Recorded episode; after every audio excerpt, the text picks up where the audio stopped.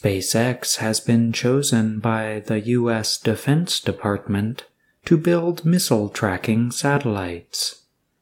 The $149 million contract, or legal agreement, was announced by the U.S. Space Development Agency, or SDA, this week.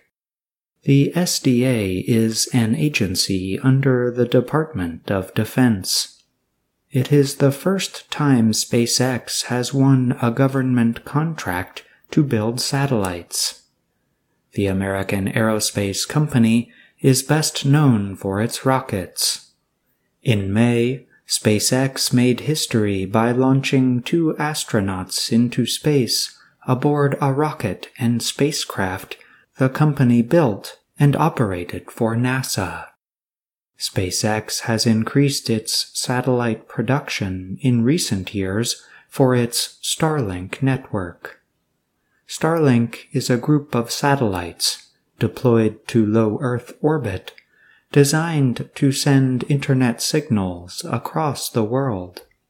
SpaceX chief Elon Musk has said he hopes Starlink will make enough money to help pay for the company's space travel goals. Under the contract, SpaceX will use its Starlink plant in Redmond, Washington, to build four satellites. The satellites will have a special missile tracking sensor supplied by another company, an SDA official said. The SDA also awarded a $193 million contract to technology company L3 Harris Technologies Incorporated to build four additional satellites. Both companies are expected to have the satellites ready for launch by fall 2022.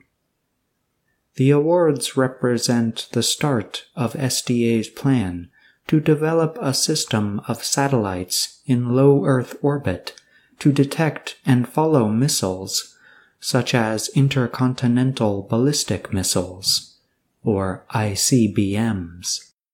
ICBMs can travel long distances and are difficult to follow and intercept or stop. In 2019, SpaceX won a $28 million contract from the U.S. Air Force. The contract permits the Air Force to use the Starlink satellite network to test encrypted Internet services on military planes. The Air Force has not ordered any Starlink satellites of its own. I'm John Russell.